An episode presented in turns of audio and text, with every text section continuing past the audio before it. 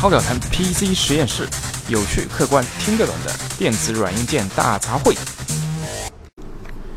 好，今天是二零一六年的圣诞节啊！首先祝大家圣诞快乐。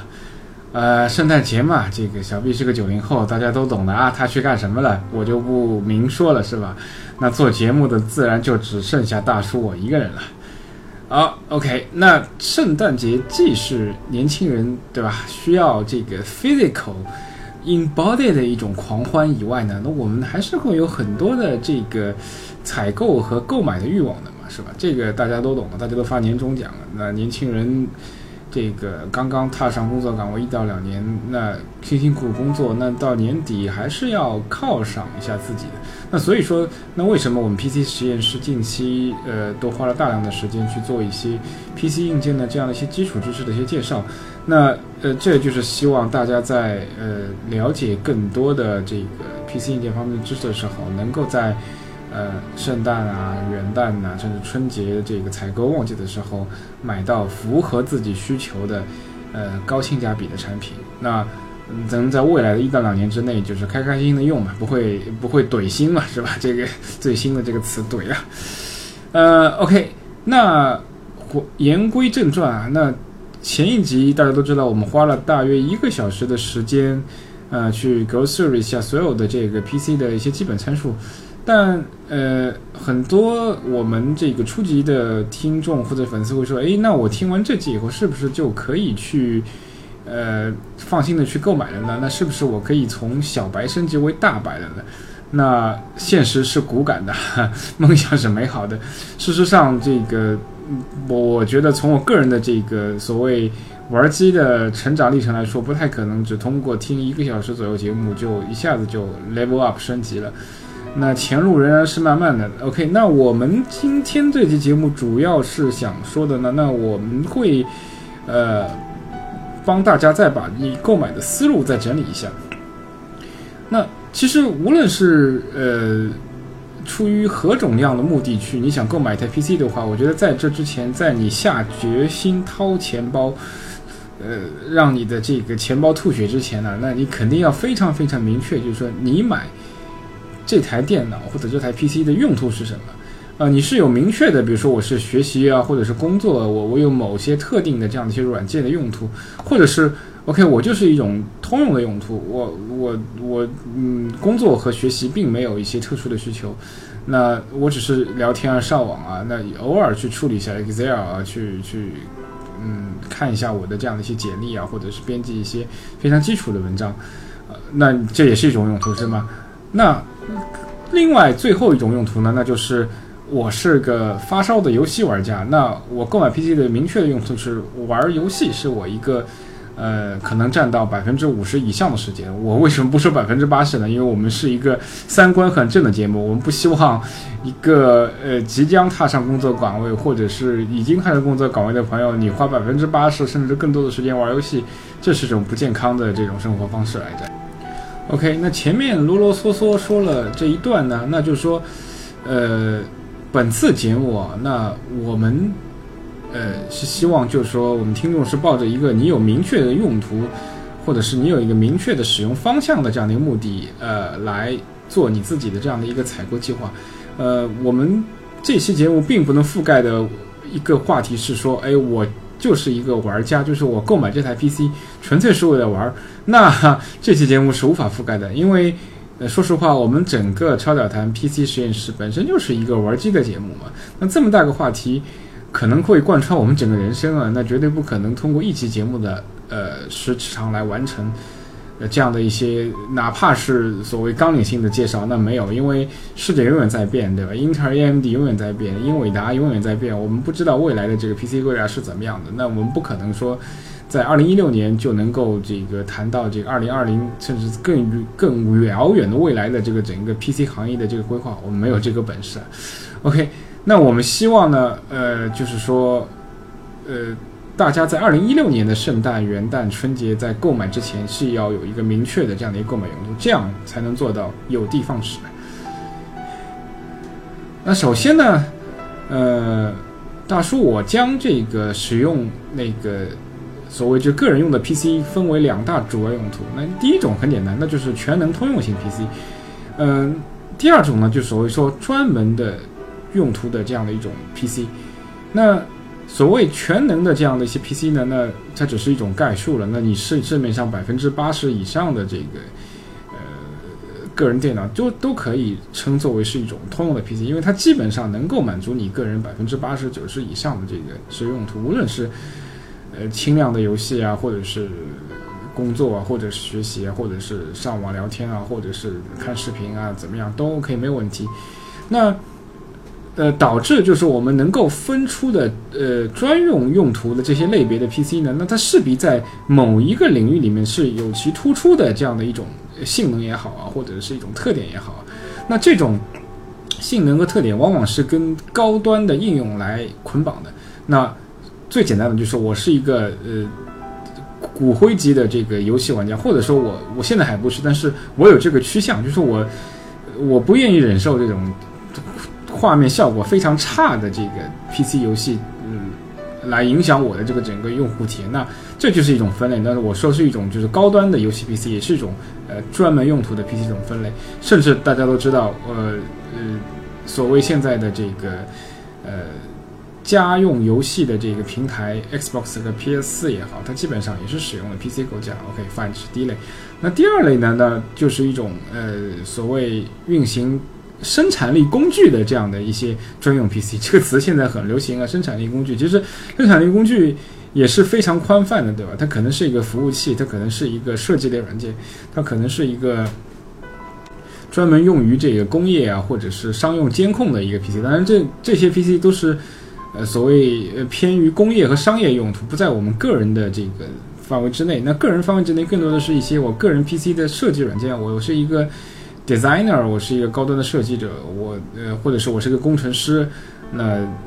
那即使是这么粗这么，你听听听的简单的话，是好像只有这么简单的分类。实际上，在任何这么高端的分类下面，永远有很多有细分的分类。那工程的多了，那我也可以分建筑工程、电子工程。和这个海洋工程，呃，ETC 各种各样航天工程，那每个不同的细分工程都有各自不同的这样一些基础应用软件和这个专业应用软件。那这些软件对 PC 的要求其实是呃各有各的不同的。那如果呃你有这么明确的这样的一种这样的一个实用途的话，那反而其实我觉得在购买 PC 的时候就就就相对来说比较简单了。OK，那这个呃话题我们会在后面呃的一些细分里面去一一阐述的。那我们作为一种呃，毕竟是一个偏向于就是说个人消费啊、个人娱乐的节目来说，我们呃将所谓专门用途的这个 PC 分了呃，我数一下，一二三四四个分类。那第一个分类呢，我想先说的是呃所谓 HTPC。那这个概念为什么放在 最最先说呢？是因为这个这个概念其实。可能已经接近于淘汰了，因为，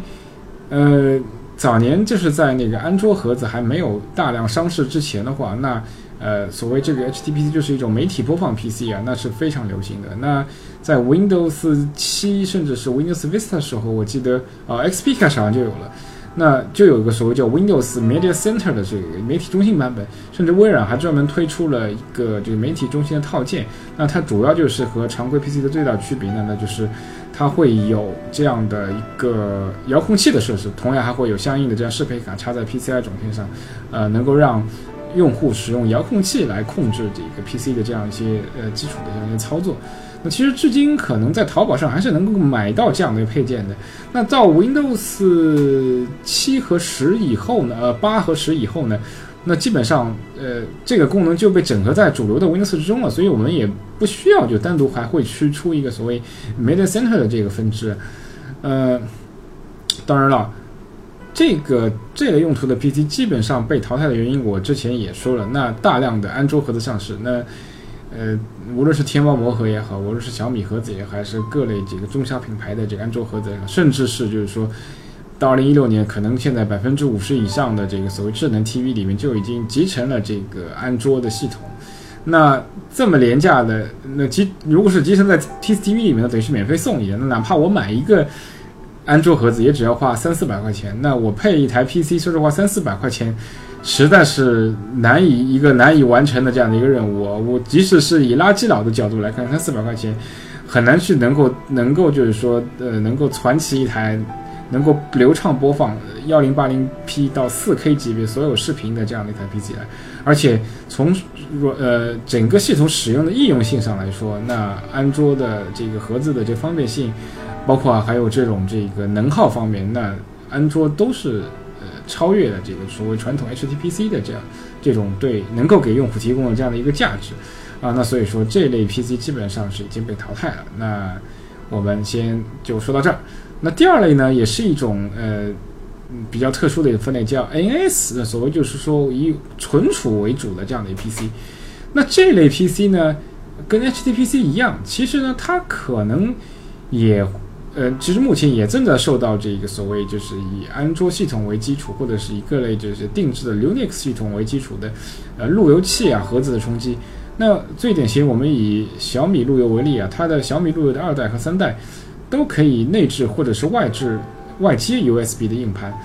而且那个小米的这个路由的系统还是相当强大的，它提供了非常完善的远程管理软件。那作为用户很方便，我上班的时候，哎，今天出了一个生肉啊。呃，那我就可以在办公室先把这个视频下载下来，我回到家打开电视，我直接就是可以看了。呃，但是呢，NS 这一类的这个存在的价值，那就比 HTPC 会要强一些。那是为什么呢？因为 PC 构架，PC 构架的 N S U 那个目前的这个所谓就是呃安卓智能系统为基础的这个路由和盒子所无法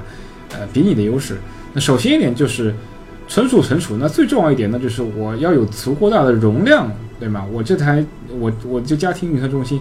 呃，我嗯嗯，我可能要求十 TB 不能满足我，我也许二十 TB、三十 TB。我喜欢把我我真爱的这些电影啊，或者是游戏全部存储起来，我这样我有安全感，是吗？那我想怀有这种呃心理的这个粉丝应该不在于少数啊，应该应该不在于少数。那对于 PC 来说，它的最大的一个优点，那很那非常明确，那就是，呃，类似于像小米路由的话，它可能只能提供两到三个这样的一个硬盘拓展能力吧，它会取决于这个路由器所带的 USB 口数啊，呃，当然了，也有人说这个，呃，当时我自己也没有尝试过，因为。如果这个以后智能路由它的这个 USB 端口它是带一个所谓 USB Hub、USB 多接一拖 N 的功能的话，其实是可以，哪怕你只有一个 USB 端口的话，那我可以通过 USB Hub 的方式，一拖 N、一拖五、一拖六、呃一拖六甚至一拖十，通过这个方式进行无限扩张。但是呢，问题是目前这个单芯片的那个安卓的 SOC 的方案呢，其运能其实。呃，控制一到两块硬盘，我觉得问题还不大。但是如果你要拖十块硬盘以上，那包括 USB，哪怕是三点零的这个带宽，仍然不足以这个流畅控制这么多呃这么多的这个存储设备。那也许在未来啊，那那也许比如说明年，那那类似于小米这样的这个厂家，那能够拿出。足够的诚意来把那个类似于 Snapdragon 骁龙八三五级别的这个 SOC 去来设计这一款那个路由带强大光源功能，也许我们是能够实现。但目前来说，市场上还确实是没有这样的一些产品。但是对于 PC 来说就无所谓了，我我 PC 构架都是开放的，我只要购买一款足够大的这个机箱，那服务器类的这个能够嗯放置超过十十盘以上的这个。无论是三点五寸呢，还是这个五寸的这个槽的这个这个服务器类的这个机箱，在京东上我看了一下，也就是三百块钱左右就能买到，呃，价格不算贵。那我们选购主板的时候，也只要去选择，就是说，呃，在版的 SAT 数足够多的这个主板，那就能够满足我们的需求。因为 NS 对于 CPU 来说，尤其是家庭用户，呃，它不是一个特别高的要求。那呃，虽然呃，很多发烧友知道我们这个一三呢，推出了很多这个 i 七级别的高性价比的这个 CPU，它在商业和工业领域就是用于服务器的。但是如果你在家用的环境下，你使用这个 i 七的 CPU 的话，我个人认为其实是非常浪费的。呃，对于家用来说，我觉得其实低功耗的奔腾和赛扬，甚至 AMD 系列的 APU 就足够满足我们的这样需求，因为呃。对于家庭的 NS 来说，你你很少会有，当然不排除极端的这个，呃，我都不能说起它是骨灰级发烧友了，简直就是宇宙级的发烧友，他去配置一个万兆的这个呃万兆网络，那这个代价是非常非常大的。那对于一般来说，我们目前已经价格非常低的千兆网络来说，我你能交流的这个同时传输的文件就是一个呃千兆的这个这个流量，而且你这台 NAS 基本上也就是来负责这个数据流入流出来。那双核的这个奔腾和赛扬，甚至是 APU 足够了。但对于内存来说，我个人推荐是至少是八 GB 以上吧，因为毕竟是作为一个文件交换的这样的一个设备的话，太低的过低的内存的话，对于我们这个整体的性能也好啊，包括对这个硬盘的磨损啊，这个也好啊，都是非常不利的。那 PC 还有一个特点就是说，OK，哪怕我这个再版的这个 SAT 数不够。反没有问题，只要我主板上有 PCI 槽，我只要再购买更多的这个 PCI SATA 接口卡，那就可以就是真的是所谓无限扩张。那你甚至可以通过改装的方式，那我买来这个机箱，我只能插十块盘，我通过改装的方式，甚至能再插进二十块盘，这也不是什么 mission impossible 的事情。那 PC，呃。此外呢，PC 还有更加多的这个软件和硬件配置上的优势。那你可以配置一个 UPS，对吧？那就是说，哪怕在断电的时候，我也可以给这我整个系统以充足的时间去进行，就是呃关闭任务啊，这个然后再关闭整个系统那就确保整个数据不会有这样的一个断电的这个威胁。呃，而且你还可以配置这个，在你超过五盘以上的话，你就可以配置呃，其实三盘以上就可以了，就可以 RAID 五，它是一种呃。呃，相对来说比较高级的这个硬件冗余算法，那就导致就是说，只要如果一个系统里面只有一块硬盘损坏的话，那没事儿，并不会对你的这个数据做呃呃有任何的这样的一些影响。你只要采购一块与原来一模一样这个容量的这个硬盘替换上去的话，那你的所有的数据很快就能够恢复起来，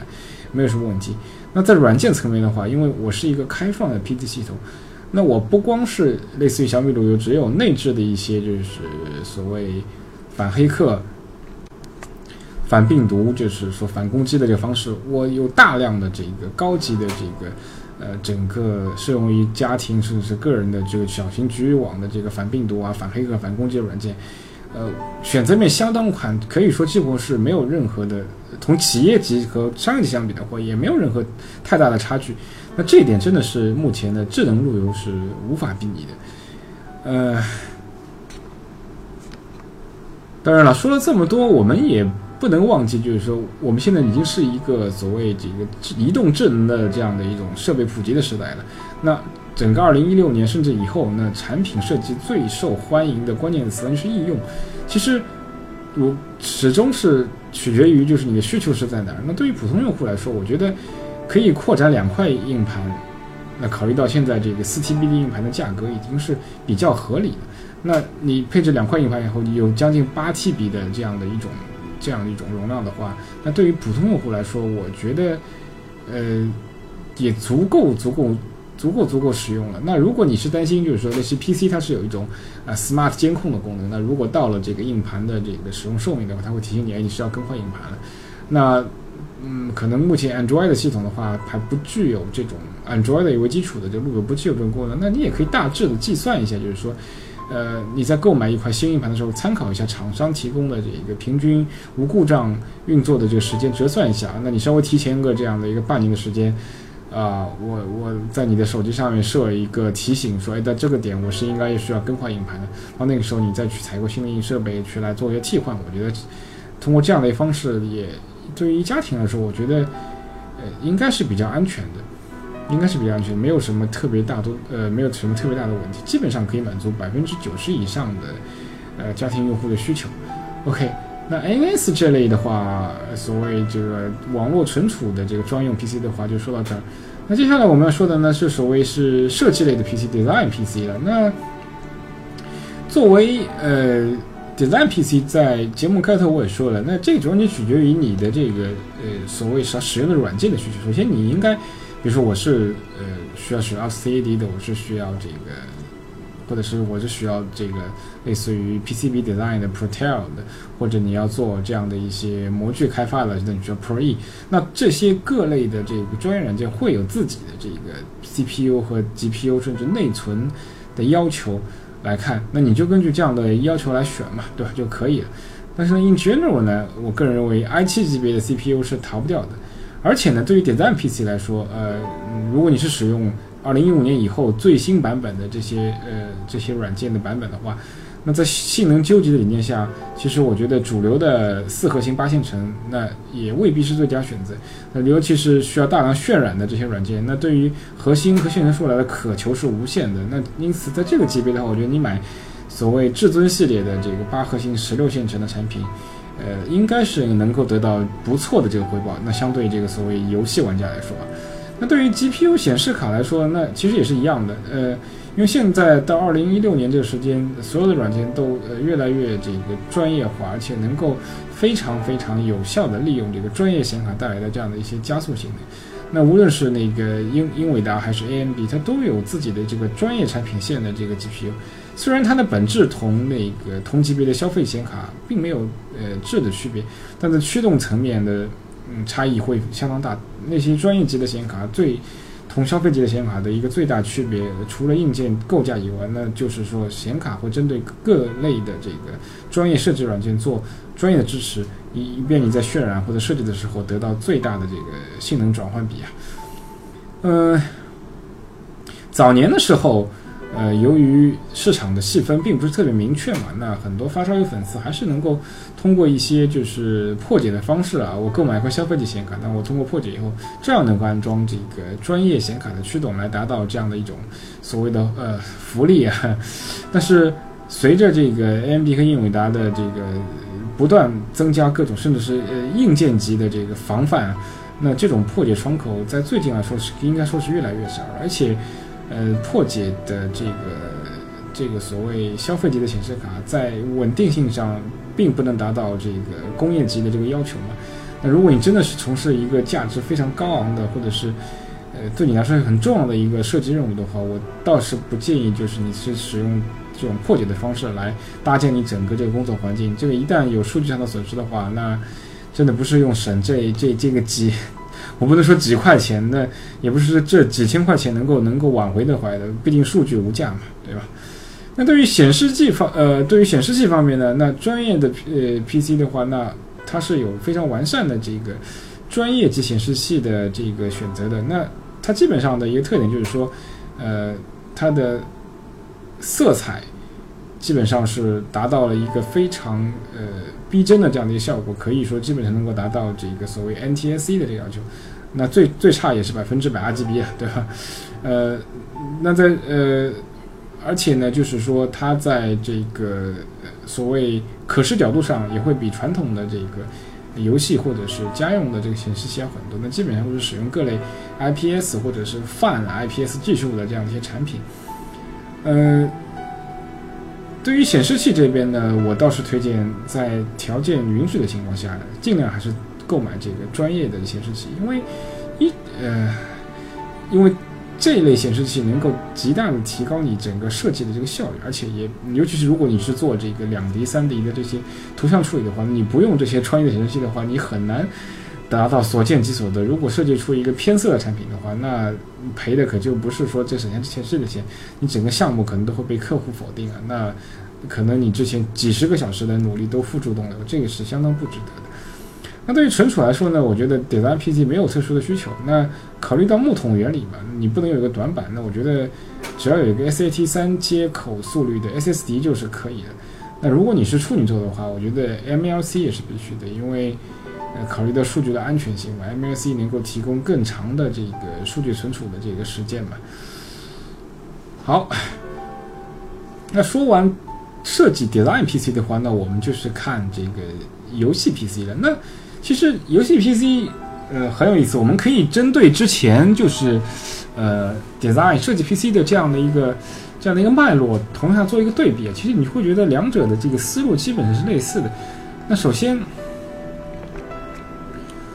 首先的话呢，就是 CPU。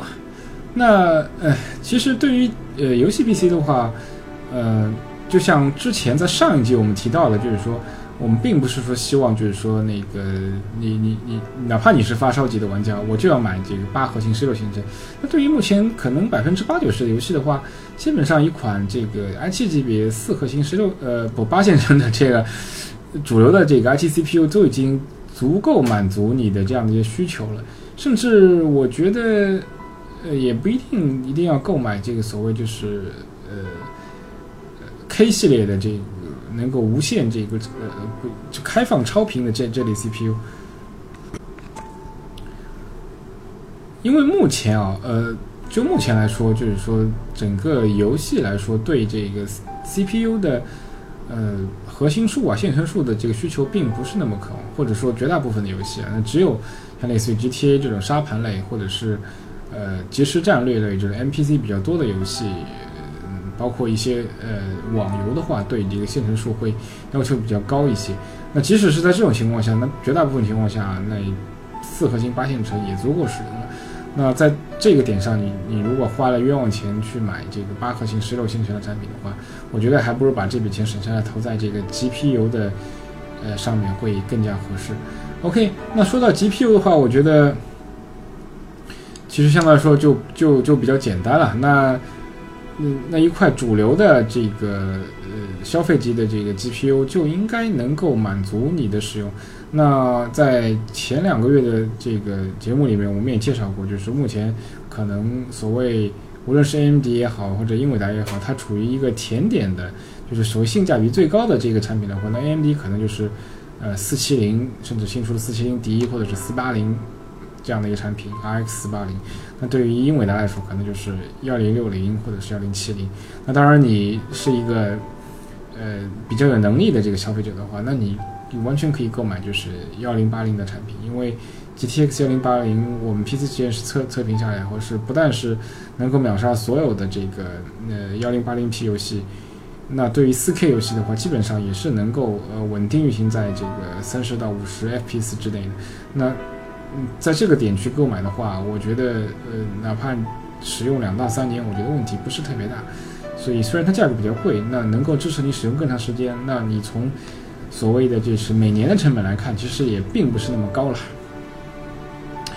那说到显示器，那游戏显示器相对来说就没有这个专业显示器要求这么高。呃，一块所谓这个天平的高。反应率的这个高刷新率的这个天平的呃显示器，价格也不是特别贵，也能够满足就是说绝大部分的这个应用需求。那对于游戏来说，我觉得可能呃，如果在可能的情况下的话，你尽量选择尺寸比较大一些的这个产品。呃，个人认为二十四寸实在是最小的。那有条件的话，我觉得就应该是二十八起步，甚至三十二，我觉得也不会显得那么大。因为更大的这个屏幕明显带来这个更大的这个游戏的这个冲击啊，呃，那对于存储来说，我觉得它相对这个设计 PC 来说会要求会高那么一点点。那这个也是因为在二零一六年这个情况会特别突出啊。那 COD 十三一出的话，它整个呃安装包达到了八十 GB 以上啊。那在整个游戏过程过程当中，你会有大量的这个。呃，读呃，就所谓这个，嗯，无论是这个游戏内容啊，还是这个渲染材料的这个，呃，读进和读出的这样的一个需求，那如果你能在条件允许的情况下，你能够买一块就是 PCIe M2 接口的 CD 的话，那能够极大的这个缩短你这个游戏的等待时间，这个我相信对于某些玩家来说还是蛮在乎的。但如果你是一个 所谓好脾气的玩家，我觉得一块。呃，SATA 三接口的这 SSD 也是足够实用了，因为毕竟来说，这个大容量的这个 SSD 还是呃相当实惠的一种选择。呃，容量，那你你从整个这个管理成本来上，确实容量是比速度更加重要一些。那这个我觉得如何选择，完全取决于你的这个预算是是怎样做的。OK，最后我们就重点来再讲一下所谓全能的 PC。那为什么我们要说一个全能的 PC 会重点讲一下？因为虽然我上面啰啰嗦嗦分了这么多类啊，但是根于根据这么多年的这个所谓市场的这个经验来说，对于我们中国人，对于我们这个整个中国的这个消费者的习惯来说，其实呃全能 PC 可能是会成为百分之八十甚至百分之九十五以上的这个用户的首选。那所有人都是想我买一件东西能够完成所有的任务。那从理论上来说，所谓纠结的配置很简单了。那如果你是要买一台，就是说，呃，你要既要有 NS 的功能，既要有这个呃 Design PC 设计 PC 的功能，也要有 Game PC 的功能，很简单，那你就把所有条件都列起来，然后取个最大值就可以了。当然，这种简单粗暴的这个方式方法，只是一种理论的这个呃理论的这个选择方式。肯定是不能在实际当中会去实现。那这样的话，那只有两种可能，一嗯，只有不是两种可能，只有一种可能，那你的预算预算会爆掉。那现实上呢，基本上呢，我我觉得我们普通的用户来说，基本上可能啊，就是说，呃，你当你汇总你的这个 PC 用途的时候，你你你你你肯定是会有不同的用途的嘛。但是你要选择一种最主要的这个用途，比如说我百分之五十是玩游戏的，那。游戏 Game PC 就是你的一个主要诉求点。那如果我百分之五十是需要做设计用的，那我很简单，你在这个分类里面呢，就是要把 Game PC 的要素放在放在第一位，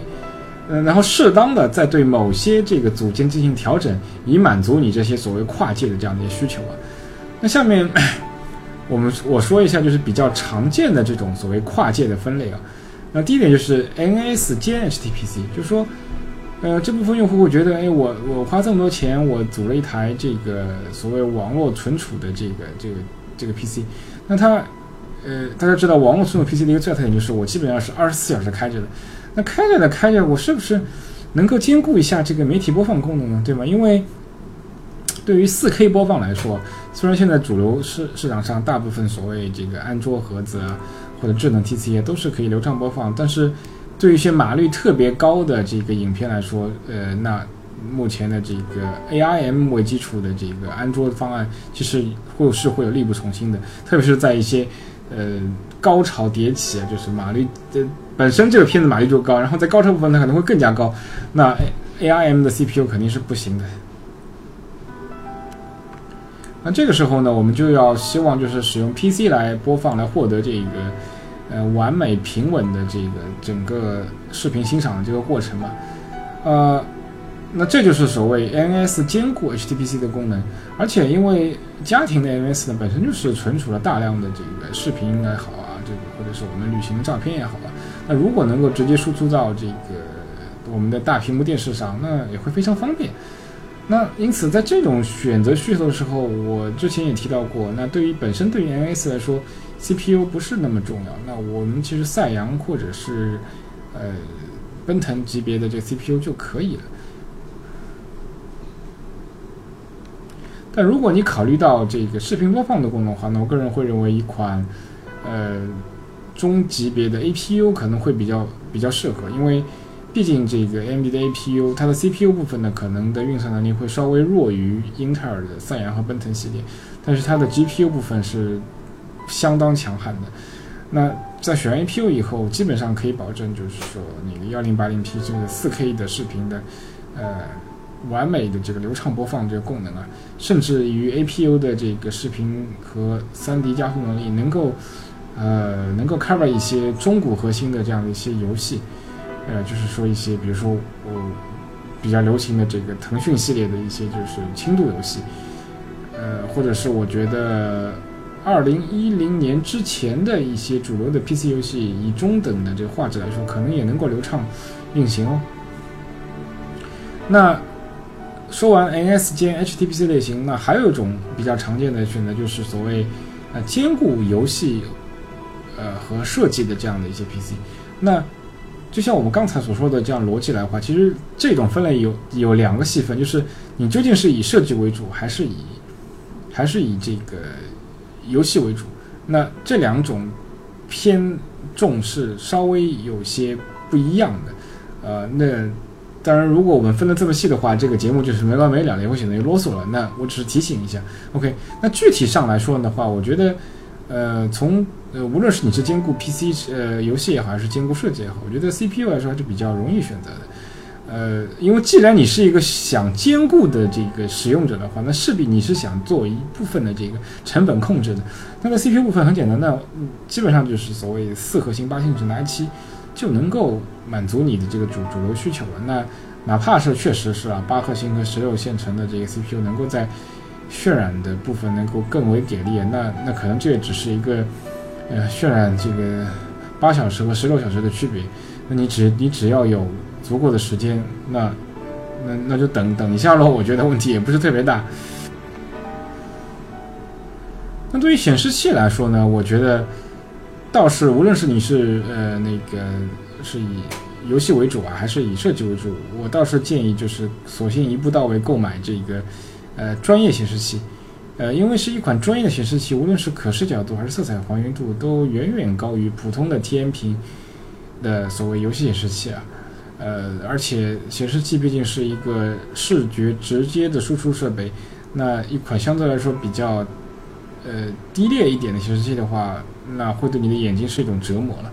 而且呢，从保值角度来说啊，这专业显示器从上市到落市，价格波动不会超过百分之十啊。那即使落市以后，它的二手残值也比较高，